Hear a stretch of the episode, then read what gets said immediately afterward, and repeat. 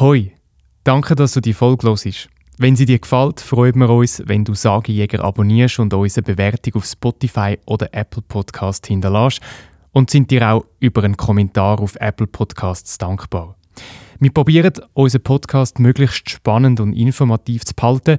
Wenn du Anregungen und Feedback hast, schreib uns gerne auch ein Mail an sali.sagenjäger.ch Sagenjaeger.ch.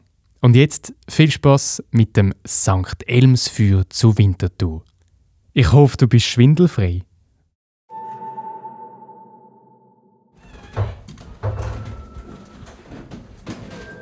Ist aber verständlich, dass das nicht öffentlich ist.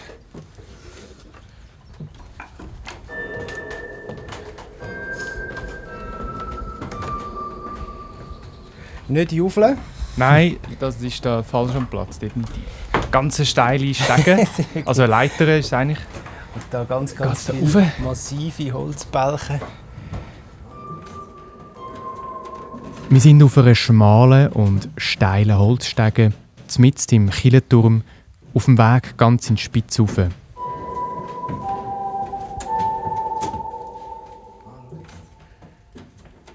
Stegentritte werden immer schmäler und die Stege winden sich immer mehr, bis wir unsere Rucksäcke abziehen und auf halbem Weg liegen lassen, weil wir sonst nicht mehr weiterkommen. Plötzlich versperrt unsere Falltür den Weg. Ich drücke sie auf und mit einem Ruck dreht sie sich gegen rauf. Ein kühler Wind kommt uns entgegen. Jetzt sind wir zoberst angekommen. Ui, ui, ui, Ach du meine Güte. Wo jetzt sind wir aber zoberst, Wir oberst, sind ja wirklich zoberst, oberst, oberst. Wir sind auf dem Balkönli vom Killentour und da ist nicht mehr viel... Hebt die gut.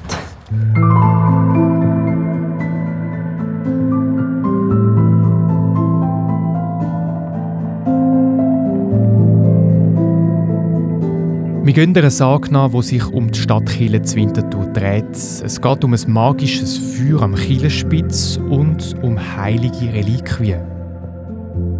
Mit dabei ist neben dem Simon und mir der Peter Niederhäuser, ein Winterthurer Historiker, der sich schon seit langem mit der Geschichte der Stadt Chile befasst.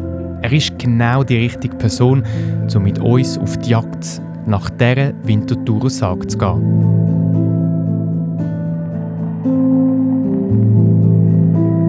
Und zum ein bisschen von dem Aufstieg in Killenspitz rauf, hören wir uns die Saga, vorgelesen von der Julia.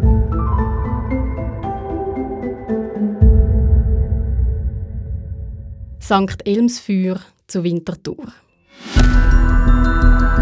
Wenn über Winterthur ein Gewitter aufzieht, sieht man manchmal am Spitz vom Killenturm ein Feuer, wo von der Mitte vom Dach gegen den Knopf aufsteigt. Die Winterthurer sagen dem St. Elmusfeuer. Früher hat man gemunkelt, dass das Licht auf verborgene Reliquien vom heiligen Anselm hinweist. Im Jahr 1700 hat man an der Kille Reparaturen vorgenommen und bei dieser Gelegenheit hat man in den Turmknopf geschaut. Reliquien hat man aber keine gefunden. Ja, okay, ich gebe es zu, das klingt jetzt alles ein bisschen dramatischer, als es wirklich ist mit dieser Sage, aber ein Feuer oben am Spitz bei Sturm und Reliquien von einem Heiligen, da ist vielleicht gleich etwas dran. Simon und ich, wir stehen immer noch zuoberst im Turm von der Stadtkirche zu Winterthur, zusammen mit dem Historiker Peter Niederhäuser. Aber das Problem ist ja immer, wenn man ein spitziges Dach macht, äh, das Dachunterhalt wird nicht einfacher, oder?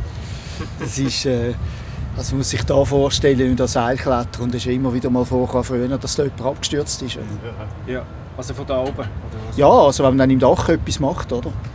Wenn man in ein Dach muss reparieren, oder? Wie das Problem ist ja immer, wenn es Stürme gibt, äh, feste Gewitter oder Sturmwind. Wir wollen alles über die Kille wissen und löchern den Peter Niederhäuser mit Fragen. So erfahren wir zum Beispiel, dass da im Turm oben früher die Feuerwache war. Oder? Und da war so der, der Turmwächter. Gewesen. Man sieht hier hinten, sieht man das Fenster, oder? Äh, gerade unten an der Plattform. Und dort war quasi der Feuerwächter, der in der Nacht da geschaut hat, dass es nicht brennt. Oder? Also ich weiß nicht, wenn man den aufgehört, aber ich nehme mal bis ins 19. Jahrhundert hat es einen Job gegeben. Aber am meisten nimmt uns natürlich Wunder, was jetzt an dieser Sage vom St. Elmsfeuer dran ist. Wir rollen die Geschichte von hinten auf und fangen mit der Reliquien an. Die sollen im Knopf drin versteckt sein. Der Knopf, habe ich herausgefunden, das ist die goldig scheinende Kugel, die man manchmal an der Kielenspitze oben sieht. Du musst dich mal achten, wenn du an der nächsten Kille vorbeilaufst, schaust mal in die Spitze rauf, siehst sicher den Knopf. Die Kugel ist eine Art Zeitkapsel. Beim Bau von einer Kille tut man dort Dokumente drin aus der Zeit, wo die Kille gebaut wird. Das können auch Zeitungsartikel sein oder kleine Gegenstände. Und wenn man dann die Kille später einmal renoviert, sieht man, was die Leute früher gerade so beschäftigt hat, wo man die Kugel gefüllt hat. So Kugeln oder eben Knöpfe sind darum für Historiker besonders interessant. Es ist also gar nicht so außergewöhnlich, dass man in den Knöpfen Sachen findet und auch Reliquien trifft man manchmal an. Aber wieso hat man sich das erzählt mit dem Anselm und der Stadtkirche zu Winterthur? Wunschdenken oder Tatsache? Der Peter Niederhäuser ordnet ein. Grundsätzlich muss man sagen, dass Winterthur ja 1525 reformiert wird und ab dann gibt es keine Heilige mehr in der Stadt, außer der Albani, bei dem wird man eine Ausnahme machen. Äh, aber äh, ich denke, historisch gesehen macht das Sinn, dass, dass man Reliquien datiert tut. Ob jetzt wirklich alle Stadtkirchen oder alle Kirchentürme von dem Anselm oder Elm eine Reliquie haben, ist zweifelhaft. Oder? So, so äh, viel, viele Körper wird er auch nicht gehabt haben, die man hat können verwenden konnte. Äh, das wir wissen wir einfach nicht, weil einfach für die Zeit vor der Reformation ist, ist einfach nichts um. Und ich denke, das ist einfach wahrscheinlich, äh, aber äh, das ist natürlich, die Kirchentürme, die tut man ja immer wieder erneuern und eben die Turmknöpfe tut man immer wieder erneuern und damit kommen immer wieder neue Sachen rein. Und das ist dann die grosse Frage, was, was man dann da hat. Der Anselm hat also wenig mit Winterthur zu tun. Von dem haben wir absolut keine Spuren in Winterthur. Also die, die Sage, ich habe keine Ahnung, wo die herkommt. äh, also es gibt drei Heilige, die hier in dieser Kirche verehrt werden. Eben, wenn wir ins Erdgeschoss gehen, sind sie bildlich dargestellt. Also der Kirche ist nicht ein Albani-Kirche, sondern eine Laurentius-Kirche. Äh, also der Stadtpatron von Winterthur wäre korrekt der Laurenz und nicht äh, der Alban. Äh, aber das sind die beiden. Und dann haben wir noch den Pankratz. Das ist so einer, der im Winter, in den kalten Zeiten, Frost ist eher so einer der Nothelfer. Wie der An Eisheilige, Eisheilige, genau. Und äh, er ist eben mit, ähnlich wie ein Anselm, ist er auch so gegen Krankheiten, Halskrankheiten und so Sachen ist er zuständig. Und das sind die drei Patronen von der, von der Heiligen in ihrer Kirche.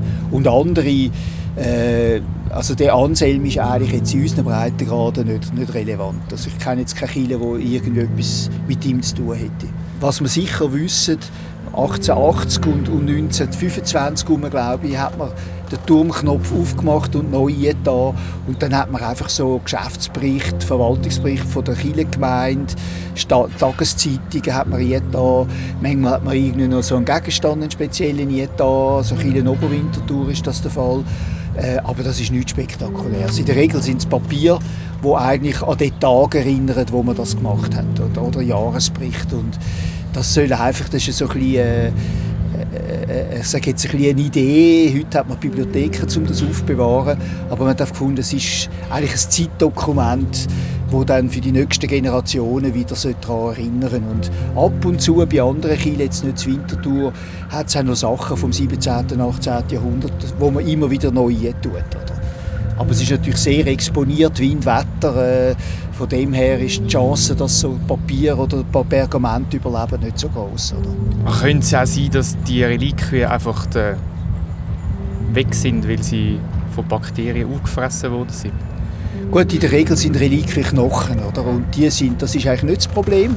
Äh, wenn schon, hat man sie einfach vorgehört, weil einfach äh, eben als Reformierter darf man ja nicht an Heilige glauben und dann hat es auch Leute, die dann ganz gezielt so Sachen vorgehört haben. Äh, eben, wir wissen da schlicht und einfach nichts. Jetzt geht oh. das grosse Leute los. Das ist jetzt auf unserem Turm? Das ist einer. Ah, das ist einer. Ah ja, man sieht es ja. Ah ja, man sieht den Hammer. Vibriert es dann da, wenn die, wenn die unter uns anfängt? ja, oder dann tut es nur Tagesleute machen, ich weiß nicht.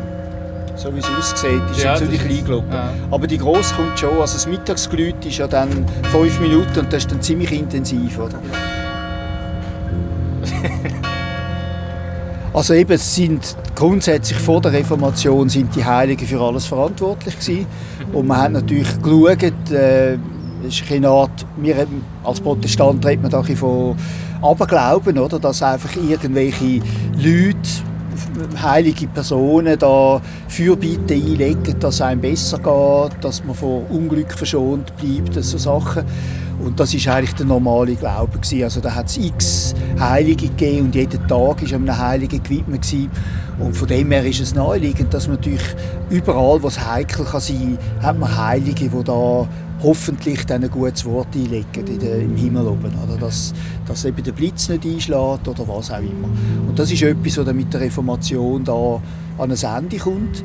Äh, und dann gibt es eben so ein halbe Heilige, so der Albani, wo man dann in Winterthur als Besonderheit ein bisschen, nicht verehren tut, aber der Albani-Tag äh, bleibt behalten der Name. Das ist auch nicht unbedingt naheliegend. Es müsste nicht so sein, dass man ja die Stadtwahlen dort macht und seit 50 Jahren jetzt Stadtfest macht. Also von dem her ist das eigentlich der wichtigste Tag im politischen Kalender früher von Winterthur. Und dort hat man eben ausdrücklich den Albani weiterverwendet. Schon spannend. Und trotzdem wird der Anselm erwähnt. Da fragt man sich, wer ist das überhaupt? Der Anselm ist in Italien im frühen 11. Jahrhundert aufgewachsen und ist später zu Frankreich in eine Benediktinerabtei. Dort hat er eine steile Laufbahn angelegt, bis er später zu England zum Erzbischof von Canterbury, also zum Oberhaupt der englischen Kirche gewählt worden ist. 1494 ist er heilig gesprochen worden und er zählt zu einem der wichtigsten Vertreter der katholischen Kirche. Es kann also gut sein, dass das einfach Wunschdenken war von der Winterthur, dass in ihrer Kirche ein Stückchen vom Anselm liegt. Wir sind immer noch zuoberst auf dem Kirchenspitz und langsam wird es uns ein bisschen zu luftig da oben. Der Simon, der Peter Niederhäuser und ich steigen darum wieder ganz ab zum Boden. Soll ich mal heben, oder? Wieder geht's Ich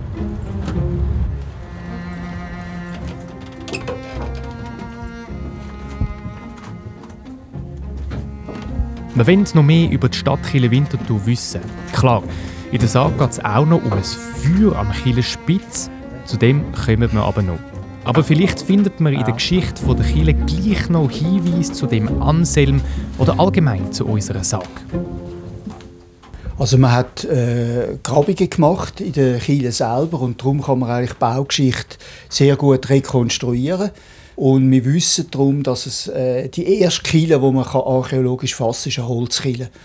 Und die kann man nicht so ganz genau datieren, äh, plus minus 700, weil man hat in der Region auch andere Holzkielen, wo erhalten sind, Wülflingen zum Beispiel, Feldheim, Oberwinterthur wahrscheinlich auch. Also man kann sagen, dass das ist so der Anfang von der Christianisierung, das ist noch das Fränkische Reich und dass in dem Umfeld einfach erste Kielenbauten, relativ kleine Holzkielen entstehen.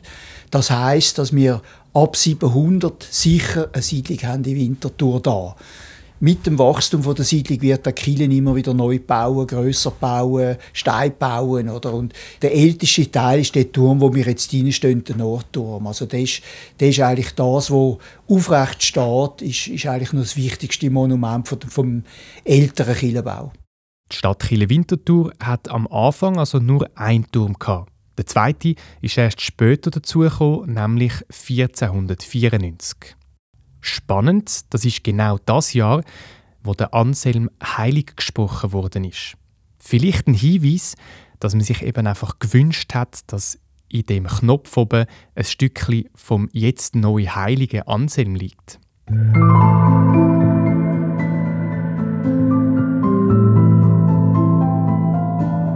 Dass eine Kirche wie die Stadt Chile zu Winterthur zwei Türme hat, das ist für eine kleine Stadt wie Winterthur eher ungewöhnlich.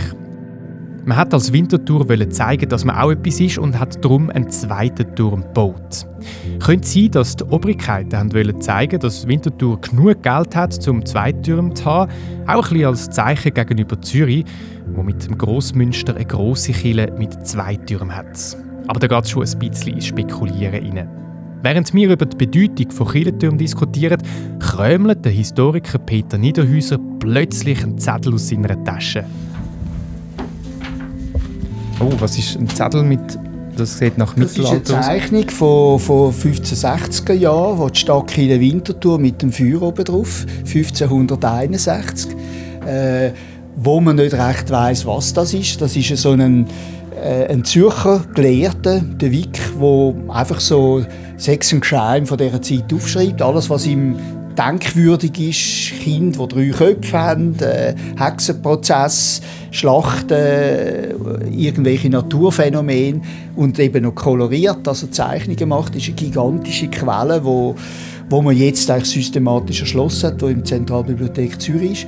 Und eben zufällig ist äh, 1556 hat es ein unerklärliches Licht im Turm oben, oder? Ich habe eigentlich schon nicht mehr daran geglaubt, dass an unserer Sage irgendetwas wahr ist. Aber jetzt, wo ich die Zeichnung sehe, da muss doch irgendetwas dran sein. Der Peter Niederhäuser erklärt uns die Zeichnung, die also sozusagen die Boulevardzeitung aus dem Mittelalter ist. Wenn du wissen wie die aussieht, wir haben sie auf unserer Webseite sagenjäger.ch drauf. Den Link findest du auch im Beschreibung von dieser Folge. Man kann da lesen oder, von einem wunderbarlichen Feuer, das zu Winterthur gesehen am vierten Tag Januar und noch am 14. desselben gehen äh, äh, Monats im 1556. Jahr. Also ein unerklärliches Phänomen, ob man jetzt dem Elmfeuer oder wie auch immer sagt. Man hat keinen Blitzschlag, das hat man ja gemerkt und äh, man hat durchaus auch Blitzschläge drin, also das gibt es immer wieder, dass Kirchentürme getroffen werden. Also das ist irgendwie eine äh, elektrische Entladung da. Auf Wikipedia steht, ein Elmsfeuer oder St. Elmsfeuer ist eine durch elektrische Ladung hervorgerufene Lichterscheinung. Es ist nach dem heiliggesprochenen Bischof Erasmus von Antiochia benannt, den Seeleute früher anriefen, wenn sie durch einen Sturm in Not gerieten. also nochmal ein Heiliger. Aber das könnte schon so ein eine Grundlage sein, vielleicht von einer möglichen Sage. Weil vielleicht da man weiß ja nicht, vielleicht ist das auch ein bisschen erzählt worden, wo er den Wick da einfach aufgeschrieben hat und wir wissen nie genau oder werden wahrscheinlich nie herausfinden, was es genau war. Nein, Aber ja. irgendetwas war offenbar gewesen, wahrscheinlich. Also er hat natürlich den Wick hat das er sicher nicht gesehen. Er hat seine Nachrichtenleute in der ganzen Schweiz oder, oder vom Hören sagen, wo er dann das aufzeichnet. Äh, die Frage ist halt immer, wie alt sind die Sagen, oder? Äh, hat jetzt im 19. Jahrhundert jemand das Bild gesehen und hat das eigene Sage kreiert, oder? Das ist äh, äh, eine schwierige Geschichte. Äh, ob jetzt das allein äh, eine Sage wird, eben, er redet von Nachrichten und der Begriff Nachricht historisch gesehen äh, ist irgendetwas, oder? Das kann eine Legende sein, das kann eine erfundene Geschichte sein, das kann irgendetwas Aufsehenerregend sein. Vielleicht trifft das durchaus den Sinn von einer Sage, oder? Wenn man das nicht allzu eng anschaut. Und äh, spannend ist einfach, dass, dass man so Sachen registriert hat und, und durchaus eben für überlieferungswürdig gehalten hat, oder? Also da hat es hunderte von so Geschichten in dieser Nachrichtensammlung, oder wenn nicht tausende, oder? Also, also ich kann mir das schon vorstellen, wenn man, wenn man Elmsfeuer googelt, ähm, es gibt auch Videos, wo man das, das tritt manchmal auch bei, bei Flugzeugen auf, vorne am, am Spitz. Mhm. Also es ist schon noch, wenn man das nicht kann erklären etwas Magisches. Das ist schon so, oder? Also der, der Begriff geht ja, glaube auf die Schifffahrt zurück, wenn es mir recht ist, oder? Eben irgendwie so elektrische Felder, wo, wo halt eine Farbigkeit übernehmen und das ist natürlich im, im, Zeitalter, wo Physik kein Thema spielt, ist das sicher ein Phänomen. Ob man es heute besser kann erklären kann, ist eine andere Frage. Oder? Äh, und ich denke, da sind wir schon in einem übersinnlichen Moment. Was für mich jetzt spannend ist, das ist nach der Reformation und gewisse Aberglaubensformen bleiben auch nach der Reformation. Also Protestanten sind da äh, überhaupt nicht besser als Katholiken, oder? Äh, auch die haben manchmal Geistererscheinungen, Hexenprozess, Elmsfeuer, was auch immer, wo man einfach, äh, man weiß nicht, wie man es einordnen kann. Und wenn man nicht weiß, wie man es einordnen kann, dann ist das meistens ein Fingerzeig von Gott, oder? Äh, entweder hat man zu wenig gebetet oder äh, was auch immer, oder? Dass, dass man es dann häufiger so erklärt. Eine subtile Nachricht an die Ungläubigen, dass sie gefälligst sollen genug beten Oder einfach eine Geschichte, um die Stadtkirche zu Winterthur ins Gespräch zu bringen? Fakt ist, das St. Elmsfeuer gibt es tatsächlich und ist vermutlich auch am Spitz von der Winterthurer Stadtkirche zu sehen, nämlich 1556. Dass sich eine Sage um ein Naturphänomen drüllt, das trifft man sehr häufig an. Besonders, wenn man sich das Naturphänomen nicht erklären kann. Und so hat das St. Elmsfeuer auch in eine Winterthurer Sage geschafft. Was der heilige Anselm aber mit dem Ganzen zu tun hat, außer dass er im gleichen Jahr heilig gesprochen ist, wie wo der zweite Turm von der Stadtkirche gebaut worden ist, das wird man vermutlich nie so recht herausfinden.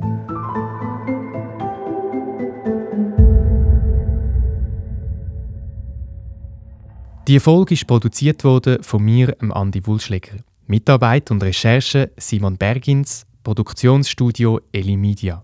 Unterstützt wurde ist die Folge vom Kulturkomitee Winterthur. Sprecherin von der SAG ist Julia. Das Artwork kommt von der Anne Seger und das Sounddesign hat Milo Stegmann gemacht. Ein herzlichen Dank auch an unseren Experten, der mit uns in den Kielenturm geklettert ist, an Peter Niederhäuser.